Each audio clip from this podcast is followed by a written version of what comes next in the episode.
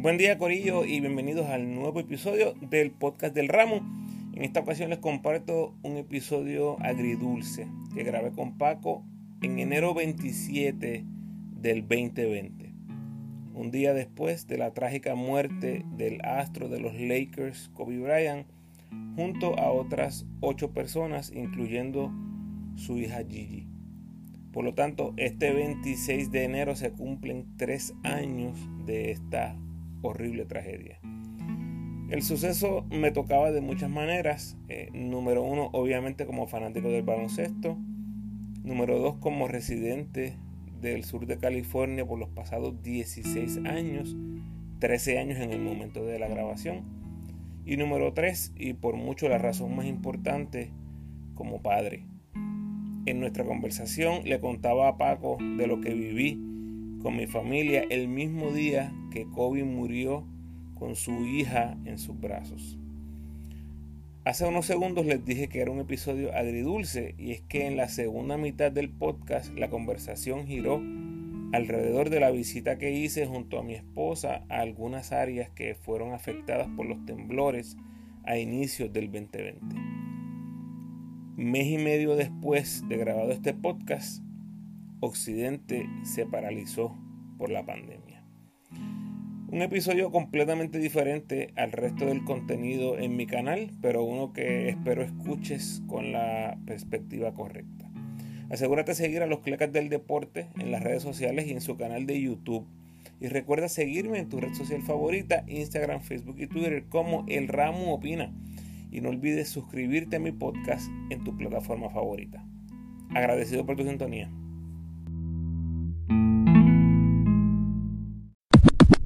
En esta ocasión estamos con un tema triste, eh, conmemorando la vida y las historias de uno de los más grandes en la historia del baloncesto, Kobe Bryant, eh, que falleció ayer en un accidente eh, lamentable. los detalles es que Bryant sale desde cerca de Irving, California, eh, desde el John Wayne Airport y se dirige a Thousand Oaks, donde iba a jugar junto con, acerca de Thousand Oaks, donde iba a jugar eh, su hija en un torneo. En el helicóptero que ellos eh, iban se encontraba personal de de otros deportes como el béisbol, estaba un coach de béisbol con su esposa y su hija, estaba la dirigente, eh, entiendo, de Gigi, eh, se encontraba también la mamá de otra jugadora de baloncesto. Eh, o sea que tres teenagers perdieron la vida en, este lamentable suceso. hay, que, hay que notar que Bryant iba a todas sus prácticas y a todos los juegos en helicóptero. Eh, o sea, que, debe ser de las personas que más eh, viajes tenía en helicóptero en, 15, 20 años. Eh, así que esto no era algo nuevo para, para él. los detalles del vuelo muestran que el piloto pidió ayuda. hay que notar que temprano en el día había una neblina en el área de California, de Los Ángeles y se había dado instrucciones que los helicópteros de la policía no podían despegar. O sea que ya se había determinado que, determinado que las condiciones del clima estaban un poquito peligrosas. Eh, pero eh, este helicóptero recibió eh, el go ahead, ¿verdad? El, permiso de, despegar y el piloto pide que, que, lo, que lo guíen, ¿no? O sea, él está todo el tiempo comunicándose con la, con la torre de control, él está pidiendo flight tracking, ¿verdad? Que es cuando la torre de control está pendiente a, una... aparentemente por la baja visibilidad. Eh, lo último que se oye es la torre de control diciendo está muy bajito para, hacerte flight tracking. Eh, y ya no se supo más porque el helicóptero eh, se cae. lo último que se supo es que el helicóptero estaba tratando de... Lo último que se comunicó el piloto él estaba tratando de subir para evitar unas nubes y, y aparentemente el helicóptero se desplomó rápidamente y no, y no, no hubo más comunicación. Todavía la investigación continúa. Es un suceso lamentable. Esté envuelto eh, Kobe Bryant o, aunque él no estuviera envuelto, ¿no? O sea, son eh, nueve personas envueltas en, en, esto. Unas familias están devastadas. Entiendo que el coach de béisbol, que era muy querido, estaba con su esposa y su hija. Entiendo que hay un hermano que sobrevive, súper doloroso para ellos. Eh, como quiera que usted lo vea, es algo muy triste. Eh, y el ramo que se encuentra en California eh, nos va a hablar un poquito de lo que significa Kobe Bryant allí para, para esa área, para él como, como fanático del baloncesto y como puertorriqueño. Saludos, Ramo. Saludos, Paco. Eh, saludos a toda la, audiencia. Ah, indudablemente un, un momento bien triste. Yo creo que todo el mundo baloncelístico y, y se extiende más allá. Estamos en shock, estamos en shock por lo que pasó con Kobe Bryant. Como tú mencionas, algo extremadamente triste en diferentes niveles. Para fanáticos de baloncesto, para, para mí en especial, me toca mucho como padre eh, saber que eh, pierde la vida con su hija. Eh, es bien, es extremadamente triste. Y antes de entrar en el contexto eh, histórico, este Paco, tú sabes que yo estaba en Puerto Rico y cuando, cuando veníamos en el vuelo de Florida a, a Los Ángeles, precisamente de sábado por la noche a domingo en la madrugada, fue un viaje, eh, de estos viajes que tú quieres olvidar bien rápido porque hubo mucha turbulencia, eh, el que no sabe, mis hijos son pequeños, tengo una niña que va a cumplir dos años en un mes, tengo un niño de cinco años, y esos momentos de turbulencia fueron bien dramáticos, fueron bien fuertes, y tú como adulto te asustas, imagínate los niños. Eh, gracias a Dios que los niños estuvieron durmiendo prácticamente todo el viaje, no sintieron unos momentos, esos momentos de, de, turbulencia. Y simplemente mi esposa y yo nos mirábamos abrazando a los nenes. Tú sabes, rápido uno piensa lo peor. Cuando llegamos a, a California, llegamos a, la casa como eso de las 3 de la madrugada, nos acostamos a dormir. Cuando despertamos, definitivamente ese era una mañana bien foggy, era mucha neblina por todas partes. Y a las par de horas, eh, yo, yo tuve que descansar otro ratito. Cuando me despierto que precisamente tú me mandas el texto de que de que de que Kobe Bryant y, yo te pregunto qué pasó con Kobe Bryant y me escribiste triste. No me diste detalles prendí el televisor por primera vez yo creo que eran como las 11 de la mañana y yo no podía creerlo o sea, 11 de la mañana, hora de California, eh, ¿verdad? Para, para los que eh, no, no les cuadre el timeline, ¿verdad? Que, que, fue básicamente eh, 3 de la tarde hora acá, que, que fue cuando las noticias empezaron a inundar, ¿verdad? Eh, todos los medios. Entonces acá hay un canal local, eh, Keika, el canal 9, que solamente cubren noticias locales. por lo regular, estuvo todo el día, desde que yo prendí el televisor yo estuve fácilmente como seis horas consecutivas con eso puesto ahí porque sencillamente estaba incrédulo, estaba incrédulo a lo que había pasado. Eh, en esos momentos tú abrazas a tu, a tu familia un poquito más fuerte que otras veces sabiendo lo frágil, lo frágil que es la vida, en cualquier momento puedes perder la vida. Y lo, lo que tú mencionas del helicóptero, Paco, ellos, esto era algo extremadamente rutinario, o sea, no había nada fuera de lo común. Es probable que Kobe Bryant haya hecho cientos y cientos, tal vez miles de viajes en helicóptero, tratando de evitar el, el, tráfico tan horrible que tenemos en el sur de California. En cuanto a, a la historia con Kobe Bryant y Los Ángeles, estar aquí tú te das cuenta que Kobe Bryant era un dios hay mucha gente que mira el deporte como una religión. Y eso es un hecho, tú sabes, la gente lo vive, lo siente como, como una religión y Kobe Bryant en Los Ángeles era un dios. Hay gente que eran fanáticos de Kobe Bryant primero antes que los Lakers. Mira, hablando... no solamente en Los Ángeles, eh, y, perdona que te interrumpa, ¿verdad? Pero hay una historia que hizo Mike Breen en, en, el broadcast, no sé si te recuerdas de Mike Breen, el, comentarista de los juegos. Eh, claro, para, para mí de los mejores, ¿no? Este, él, él comenta que él estaba, no sé si era un mundial o, o, unas olimpiadas, en China. Y el, el el taxista no sabía mucho inglés. Así que el, taxista se da cuenta que él es de la NBA, algún credencial tendría o algo. Así que el taxista se vira y le dice NBA. Y él le dice yes. Y el taxista se vira y le dice Kobe Bryant. Y, y él le dice yes.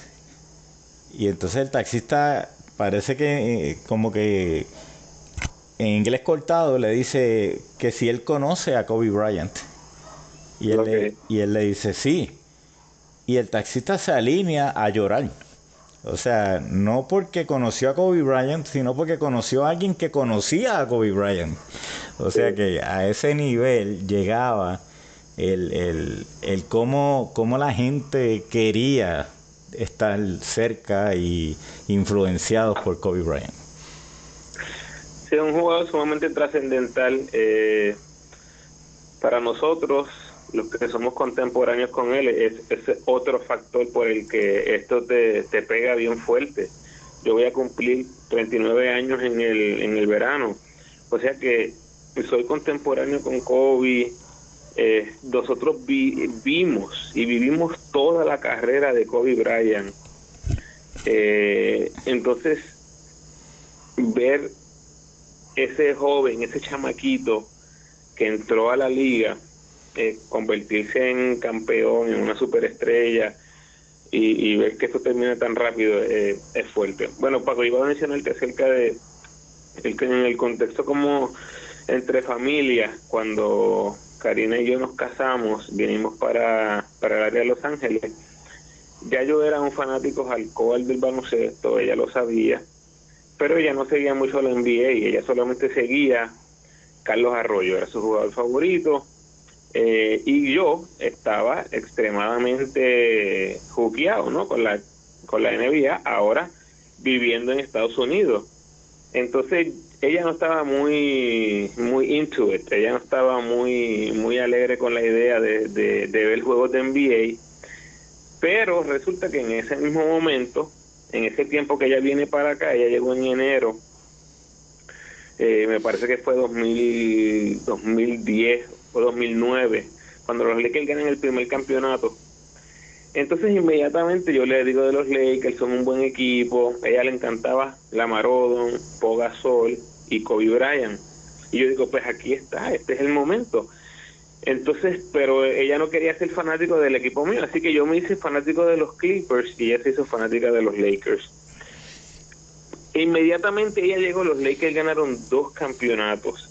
Y, pues, digo que Kobe es trascendental porque dentro de nuestra familia, Kobe Bryant fue el responsable de que mi esposa tuviera cierta eh, afinidad hacia los Lakers, hacia la NBA y pudiéramos ver juegos y ver eh, eh, que es algo que yo vivía intensamente cuando seguía a la selección, el BCN y todas las cosas por las que la gente que me sigue en las redes me conoce. Entonces, eh, ahora, cuando mi esposa y yo hablamos acerca de Kobe Bryant, pues ella sabe muy bien quién fue Kobe Bryant, las cosas que logró, las cosas que significó eh, para la comunidad, lo envuelto que estaba con los niños. Hay jugadores de estos que se retiran, grandes jugadores. Paco, que tú no sabes por años qué están haciendo. Tú, ellos están escondidos, están eh, en su vida tranquilos. Kobe Bryant era una persona sumamente involucrada con la sociedad eh, a través de, de sus empresas, a través de sus sueños, a través de sus metas, a través de sus ideas, a través de su visión de cómo impactar, de cómo impactar otras generaciones. Y, pues es triste, obviamente es triste. Durante esa durante esa transmisión que te estaba mencionando del Canal 9 aquí en Los Ángeles, entrevistaron a Magic Johnson y él dijo algo que me, que me llegó y es la realidad. Él dice, se supone que Kobe estuviera en este momento dando un tributo cuando, cuando me tocara a mí.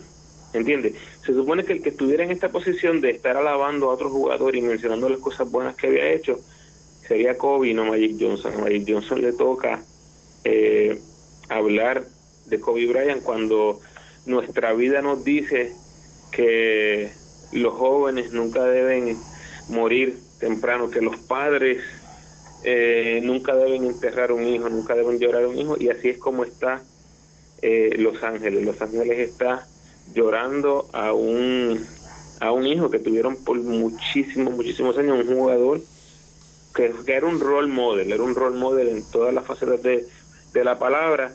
Sí, no se puede negar los momentos tumultuosos que tuvo en, en el 2006, ¿verdad? En, en el, a mitad de su carrera, o cuando tuvo esta, esta situación en Colorado, pero realmente verlo cómo se repuso, ver que fue una persona que no se quedó caída, que admitió culpa. En, que, en, muchas facetas eh, eso lo definía. Yo no sé si tú te acuerdas. Eh, Kobe Bryant no fue exitoso toda su carrera. No sé si tú te acuerdas. Él fue a unos playoffs con Utah. Eh, casi rookie, ¿no? Creo que es su segundo año. Y le dieron la bola. Dos veces le dieron la bola para, para que hiciera el game winner y tiró dos airball. Eh, claro. dos airball. Paco, claro que me acuerdo porque Utah era mi equipo. Este era mi equipo, un balón. sí, pues, o sea, dos airball. Eh, cualquiera se, se le coge miedo al tiro, a terminar los juegos. Eh, no, él se convirtió en uno de esos asesinos. Eh, bueno, inclusive, para decir más, Phil Jackson decía que él era tan asesino que a veces él eh, dejaba que el juego se empatara.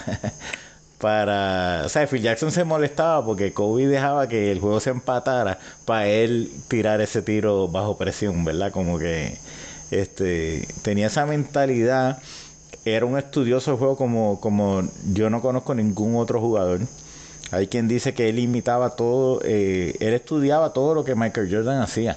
Por eso hay tanta similitud entre el juego de Kobe y Michael Jordan en los manerismos, en cómo tira, en un millón de cosas. Él modeló su juego con el de Michael Jordan, pero no se limitó ahí. Eh, hubo un año que, que, lo empezamos a ver tirar la yompa como Dirk Nowitzki y le preguntaron, él dijo, bueno, es que ese tiro eh, es ingaldeable, así que yo lo empecé a practicar. Este, o sea, es un, nunca, nunca dijo, ya yo conozco demasiado, eh, siempre estaba tratando de, de, superarse. Y, y realmente, eh, hasta lo último batallando, ¿no? Porque a lo último ya no, ya no tenía las habilidades físicas que, que necesitaba para su estilo de juego, pero siempre compitiendo. Y, y mira lo que le hizo a Utah en este último. El 60 puntos. Así que realmente. Un el guerrero. Mamba, el Mamba Mentality. El Mamba Mentality. Pero eh, eso no terminó ahí. Cuando él se retira, pues él entra al mundo de los negocios con la misma intensidad. Esta, esta intensidad fue lo que le trajo problemas con, con Shaquille O'Neal. O sea, Shaquille O'Neal era lo que decía, yo voy a estar ready cuando, cuando haga falta, yo no tengo que estar ready todo el tiempo, estos juegos de principio de la temporada no son importantes. Eh, y Kobe eh, no le gustaba eso. Kobe era uno que quería llegar a dominar, quería desde el día uno, él quería la inmortalidad, ¿verdad? Que, que, que la va a tener. Pero, pero la realidad del caso es que era un choque de personalidades bien grande, como contraste, ¿verdad? El que dominaba simplemente porque eh, físicamente era dominante contra el otro, que tenía sus habilidades, pero las quería pulir cada día más. Y, y Kobe llevó esto al mundo de los negocios. En su primer año se ganó un Oscar.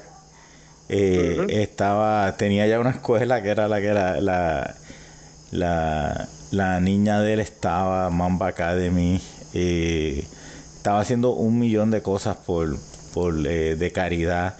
Tú sabes, todos los jugadores, yo, yo, yo cuando oigo jugadores diciendo yo estoy entrenando, hay dos jugadores que siempre menciono. Si, si eres hombre grande, ¿quién es el que te ayuda con el footwork? Aquí, Olajuwon. Todos estos hombres grandes, y, y todos estos jugadores que están eh, ahora como estrellas, en algún momento Kobe fue su mentor. O sea, tú tienes a Kawhi Leonard, que estuvo un verano con Kobe. Jason Tatum estuvo un, verano con Kobe. Tú, tú escuchas a, Trey Young, eh, un Kyrie Irving, este que, o sea, cuando Kyrie Irving ganó el campeonato, entiendo que llamó a Kobe a decirle, mira, lo que me enseñaste funcionó. Este, y, y, realmente pues, creo que Kyrie es de los jugadores más afectados por, toda esta situación. Eh, y pues, o sea, se, se, superaba de todos los errores que él cometía, de todo este tipo de cosas, se superaba. Era un modelo a seguir en su ética de trabajo. Eh, y, realmente, cuando LeBron llega a los Lakers, eh, muchos fanáticos de los Lakers lo resintieron porque esa es la tierra de Kobe, ¿verdad? Y, tú no vas a ser nunca más grande que Kobe. Eh, yo, yo no creo que haya nada que LeBron pueda hacer para suplantar a Kobe Bryant en, en California y en la mente de mucha gente alrededor del mundo. Este, así que eh, es interesante, o sea, eh, toda esa dinámica en California, pero lo que no quita es la grandeza de Kobe. Kobe ya fue anunciado que va a estar en la, en la papeleta para el Salón de la Fama de este año del baloncesto. Eh, que es interesante porque va a estar con Tim Duncan, Kevin Garnett, va a ser una de las mejores clases graduandas, por decirlo así, de, la historia. Eh, y yo entiendo que no hay manera que eso no sea unánime. Eh, yo espero que no haya ningún eh, irracional que, cuestione eh, no solamente el NBA, porque Ramos, si te acuerdas, ¿quién fue el embajador en el Mundial de FIBA este año? Kobe, Kobe fue. Kobe Bryant. ¿Y quién, ¿Y quién era el que iba a ser uno de los propulsores más grandes del baloncesto femenino? Iba a ser Kobe porque tenía, tenía a su hija subiendo. Eh, eso iba a subir el interés a nivel mundial en el baloncesto femenino por ver la hija de Kobe. Eh, y Kobe estaba hasta coachando en, baloncesto femenino, o sea que es una pérdida para... Yo, nunca la vi, pero todos los que mencionan el juego de la hija era bien parecido a Kobe Bryant. Los manerismos, el estilo, el, eh, la, en la yompa, eran cosas bien parecidas a Kobe Bryant, así que solo no podemos imaginar que hubiese sido de esa niña llegar a ser con ese estilo de Kobe Bryant en el juego femenino, hubiese sido algo definitivamente especial. Y, y tú, normalmente, eh, tu niño muy apegado a ti, cuando él empieza a ver baloncesto, tal vez tú seas el coach de él, va a estar más tiempo contigo, o sea que eh, es todavía más es fuerte toda la situación porque uno se imagina estar ahí eh, apoyando al niño eh, de camino a uno de los juegos, ¿me entiendes? Eh, es fuerte y, y, realmente lamentable, como dijimos, sin haber estado Kobe ahí era una, era una tragedia grande. Estando Kobe ahí, pues realmente es monumental. Y, nada, Ramos, este, gracias por, por todas tus tu inputs, ¿verdad? De, desde California. Y te queremos agradecer por estar aquí con nosotros hablando de esto. Pero también había otro tema que queríamos hablar contigo. Y era, estuviste en Puerto Rico en estos días. Tú venías por unas vacaciones, ¿verdad? O sea, tú venías a disfrutar con la familia. Iba a haber un encuentro cleca eh, pero todo esto pero todo esto cambió. Íbamos a jugar un 32 doble cancha a las 12 del mediodía para decidir quién era el más cleca de todos los tiempos. Pero no, no, no se pudo dar porque ocurrieron los temblores en el área sur. Y Ramu, eh, cuéntanos desde que tú estás en California que tú te enteras de estos temblores y tú empiezas a hablar con, la gente eh, de California sobre lo sucedido en Puerto Rico. Sí, mira, eh, nosotros compramos esos tickets en noviembre del año pasado, cuando se va acercando la fecha, pues obviamente, como tú mencionas, empiezan a ocurrir estos temblores muchísimas áreas afectadas, toda la familia de mi esposa es del área sur, entonces ya íbamos eh, cargados no emocionalmente y a través de las redes empezaron a difundir mensajes de que había mucha necesidad en algunas áreas, específicamente de enfermeras. Mi esposa es enfermera y ella eh, sintió, ¿verdad?, en el corazón que ella quería llegar a ayudar en alguna manera, eh, porque no sentíamos que era correcto nosotros eh, estar en Puerto Rico, ir a la playa y hacer todo esto cuando hay gente en necesidad y nosotros, y nosotros podemos ayudar. Yo empiezo a comentarle esto a los compañeros de trabajo. Ay, estamos bien contentos porque vamos a tener la oportunidad de ir a ayudar. Mi esposa es enfermera, hay necesidad de enfermeras en, en las áreas afectadas. Y mientras yo estoy hablando, viene este compañero mío del trabajo y me da 40 dólares. Y yo le digo, brother, este, yo no te estoy pidiendo chavo, te estoy contando, no, no, no, no, no, yo quiero aportar algo, quiero ayudar. Y el de al lado dice, toma 40 dólares más para gasolina. Y yo, pero si es que no necesitamos para gasolina, nosotros, no, no, no, yo quiero, yo quiero hacer una contribución porque tú también vas a estar sacrificando de tu tiempo, de tus vacaciones, y, y, me chocó mucho y dije, wow, esta realmente gente bien generosa que se movieron a ayudar y el de al lado dijo, no, no, no, pues si ellos dan, pues yo también. 40 dólares más. Ahí en, en cinco minutos, simplemente por yo decirles que iba para Puerto Rico, ellos saben de la necesidad que hay. 120 dólares. Mi esposa lo comunica en el trabajo. A mí me dan permiso para decirle a los compañeros más allegados de que voy para Puerto Rico. Si alguien desea contribuir en alguna manera, yo les doy una lista de cosas que son bien necesarias eh, obviamente es difícil, ¿verdad? Que ellos me entreguen cosas físicas para yo llevar en las maletas y, conmigo y todo eso. Así que decidieron ayudar o donar eh, monetariamente. Y Paco, en dos días, si nosotros pedir un centavo, si nosotros hacer flyer, si nosotros hacer planificación, recogimos más de 1.500 dólares. Wow. Más de 1.500 dólares que eh, nos quedamos impactados. Dijimos, contra, la verdad es que cuando hay alguien en necesidad, eh, el corazón generoso de, de la gente se, se, activa y quieren ayudar. Entonces nos dieron ese dinero. Nosotros fuimos con el compromiso y la responsabilidad de llegar a los lugares eh, más afectados, que precisamente donde queríamos ir. Tan pronto llegamos allá, fuimos directamente a comprar cosas que ya sabíamos que hacían falta.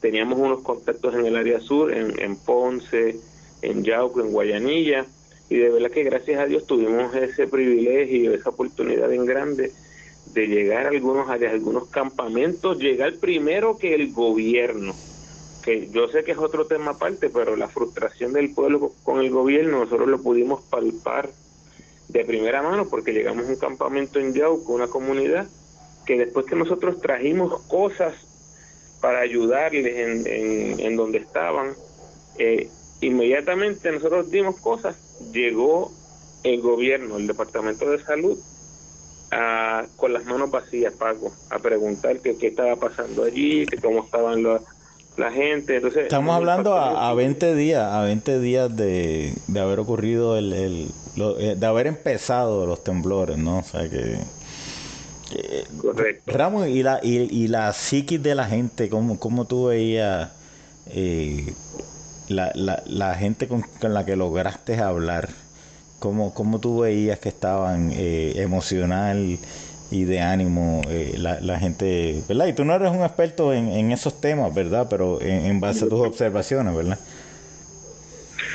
Sí, fíjate que nosotros nos dimos cuenta que hay muchas personas que saben que lo material es segundo, lo material no es la, no es la prioridad y ellos estaban felices dentro de todo, estaban felices de estar vivos, de estar en paz mientras dormían en un campamento. Ese, ese primer campamento que llegamos ahí, que fue en Yauco. Que eso no quiere decir que estaban felices con la situación, sino que, que, no, no, que, no, que estaban agradecidos de estar vivos, vamos a ponerlo así, ¿no? Estaban agradecidos de estar vivos, lo que te menciono es que sus casas visualmente no se ven afectadas, pero el miedo de que ocurra algo los hace a ellos sentirse más seguros durmiendo al aire libre. Y eso fue algo que nos impactó tanto, porque sí, hay personas que han perdido su casa, vimos casas en, en diferentes, eh, diferentes facetas, algunas que estaban completamente destruidas, otras parcialmente destruidas, otras que solamente las columnas estaban agrietadas. Eh, muchas de, de esas casas le, le tenían cintas alrededor o X en las paredes marcándolas como casas inhabitables que no podían estar, pero hay muchas casas que están en pie que la gente no quería o no quiere entrar a esas casas y eso habla mucho de la carga mental y emocional que tienen muchos. Yo creo, después que nosotros fuimos, eh, y por, por mencionarte algunos, fuimos a Yauco, fuimos a dos campamentos en Yauco, eh, fuimos a un residencial público en Yauco, fuimos a Guayanilla en el en el campamento que se llama, o se llamaba, ¿verdad? En ese momento, eh, me parece que es Casa de Dios era el nombre, en Guayanilla, y luego llegamos hasta casa de unos de unas amistades muy cercanas que están en Guayanilla que perdieron perdieron su casa eh, por completo. Entonces eh, vemos el, el, espíritu de que de que dentro de todo verdad están agradecidos por la vida pero realmente la necesidad más grande que vimos es emocional y es espiritual, es, saber que la gente eh, tenga la certeza de que su casa está en buen estado, pues eso no existe. Y yo creo que hace falta muchísimo, muchísimo apoyo, apoyo emocional. La, la frustración, ¿verdad? Esta, esta alegría de que tú llegaste con ayuda y obviamente la gente se alegra de que llega alguien con ayuda no la podemos eh, confundir con que la gente estaba alegre de estar en esa situación. Mientras más pase el tiempo, más se van a desesperar, eh, más va a ser la frustración, ¿verdad? Porque uno, uno, uno puede estar casi de, de, camping. Eh, yo recuerdo en María, todos los nenes jugando en la cancha. urbanizaciones que tú decías, aquí no hay niños de repente tú pasabas durante María que no habían electrónicos, no había nada, y tú veías como, como 15 niños jugando en la calle, eh, llegó la electricidad y ya tú no ves a nadie en, la calle, ¿no? Durante ese tiempo que estábamos sin electricidad, que eran difíciles, pues había cierta, cierto sentido de esto es lo importante, había cierta complacencia, había cierta... Eh, estamos, estamos descubriendo cosas que no tendríamos si no hubiera pasado esta tragedia, ¿no? Este, en, el caso de María, ¿verdad? Ahora pasa esto, esta gente se une, eh, como tú dices, están mirando lo importante eh, y están como compartiendo como, como, como una situación, pero no es sostenible. O sea, tú no puedes estar allí un año. Este, o sea que, que realmente, eh, primero que nada, te queremos dar las gracias, Ramón, porque eh, e, es trabajo eh, súper importante lo que ustedes hicieron, las ayudas que trajeron. yo sé que repartieron frisas, repartieron este un, montón de, o sea que no, no fueron como como a llevar agua, ustedes se, se informaron bien de qué cosas eran las que hacían falta y, y llevaron y llevaron a varios sitios eh, se informaron qué sitios eran los más que necesitaban. Así que, primero que nada, quiero darle eh, un anticleca award a Ramos, a Karina, ¿verdad? Y a, y a, la gente que los acompañó a, llevar estas ayudas que eran muy necesarias. Y, y, y el anticleca award a toda esa gente en todo Puerto Rico que, que han ayudado. ¿Sabes? Que, que como, como vi un un meme que dice 725 no da para el, mínimo, ¿verdad? El mínimo federal no da para vivir, pero da para ayudar, ¿verdad? Y, eso fue lo que vimos.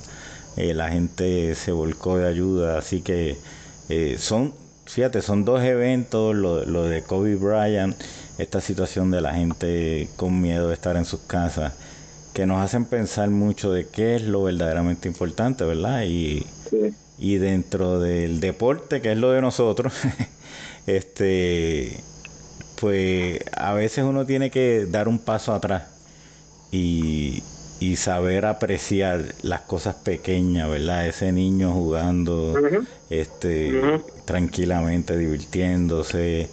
Uno tiene que entender mejor, eh, los participantes de esos juegos son personas, ¿verdad? Que tienen su, su vida, eh, pueden tener sus días buenos y malos, así que, este, pues son, son eh, el, el, como dicen, el 2020 no no ha sido hasta ahora muy bueno.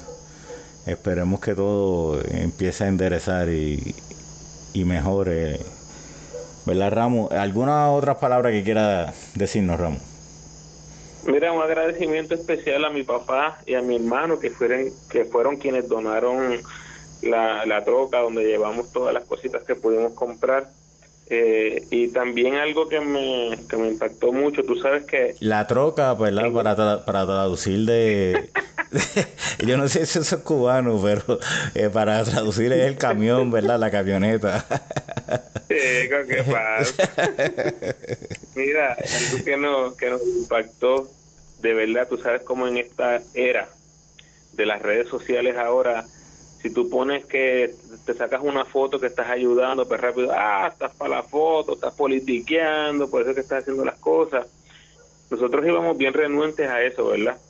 Y increíblemente para nosotros, no, no podíamos creerlo, a todos los lugares que fuimos a llevar ayuda, ellos nos decían a nosotros, saquen fotos, saquen fotos, que la gente vea, que la gente vea allá afuera que estamos bien, que estamos recibiendo ayuda, que no tenemos eh, eh, necesidad de este tipo de cosas. Y nosotros nos quedamos en shock porque realmente no íbamos con ese plan, pero también queríamos tener algún tipo de evidencia para enseñarle a toda la gente que donó ese dinero aquí en, en el sur de California. Y queríamos llevar algún tipo de, de evidencia. Y el, el espíritu de ellos de, de vamos a sacarnos una foto, pónganse aquí, no, no, que si salga todo el mundo, que si venga. fue algo de verdad que es súper especial y, de nuevo te, te, cambia la perspectiva, ¿verdad? Porque hay veces que uno mira una foto, pero tú no sabes toda la historia detrás de, de esa foto.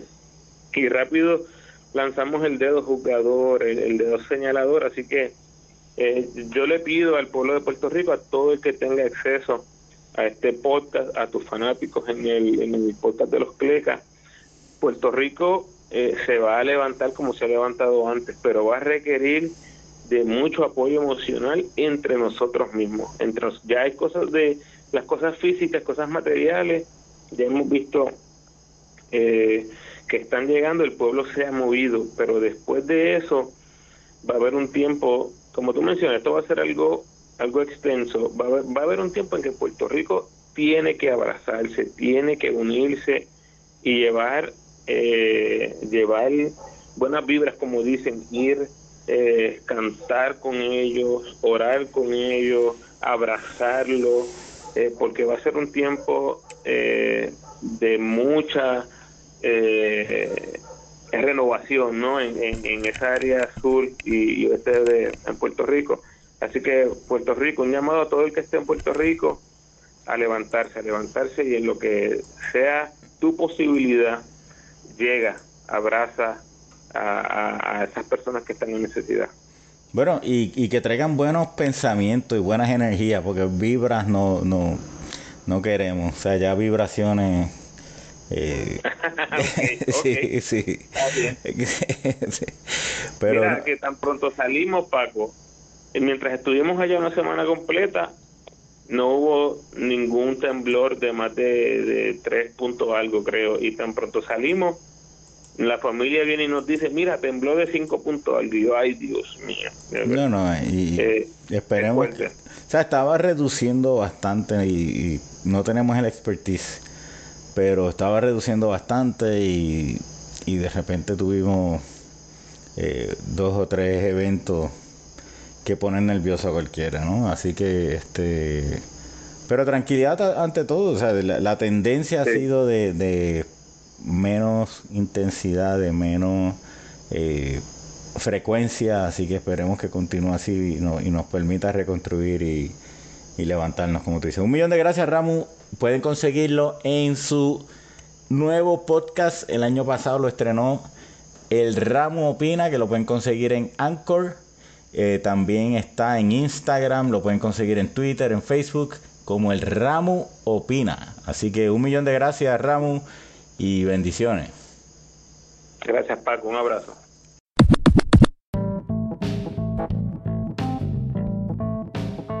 Gracias por tu sintonía, mi gente, y gracias, Paco, por atreverte a grabar cosas diferentes en tu espacio. Definitivamente honrado que hayas querido dejar en récord esta conversación tan significativa. Si fue un episodio al que le has sacado provecho en alguna manera, por favor compártelo en tus redes sociales, con tus seres queridos o con cualquiera que le pueda sacar provecho a este contenido. Para darles un poco de contexto, 100% eh, de los episodios que he grabado con Paco son conversaciones que hemos tenido obviamente antes de grabar. Todo eso que escucharon en este episodio, yo lo había estado hablando con Paco durante ese fatídico domingo. Y luego cuando le conté del viaje a Puerto Rico y las ayudas y todo lo que pasó, Paco dijo, esto hay que grabarlo. Así que de nuevo, gracias Paco. Te recuerdo cómo me puedes ayudar para que el podcast siga creciendo. Por favor, denme la mano con el rating y el review del podcast en la plataforma donde escuches. Spotify y Apple son las plataformas más grandes, así que cualquier apoyo es bien recibido y como siempre, gracias adelantadas. Además puedes apoyar al ramo convirtiéndote en patrocinador del podcast y lo puedes hacer a través de Anchor con 10, 5 o 1 dólar al mes. Como siempre, te invito a que te suscribas al podcast, sígueme en tu red social favorita, Facebook, Instagram o Twitter. De nuevo, agradecido por tu sintonía.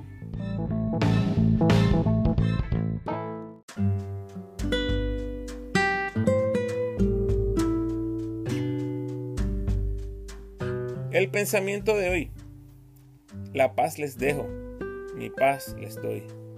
Yo no se la doy a ustedes como la da el mundo. Juan 14, 27. Bendiciones.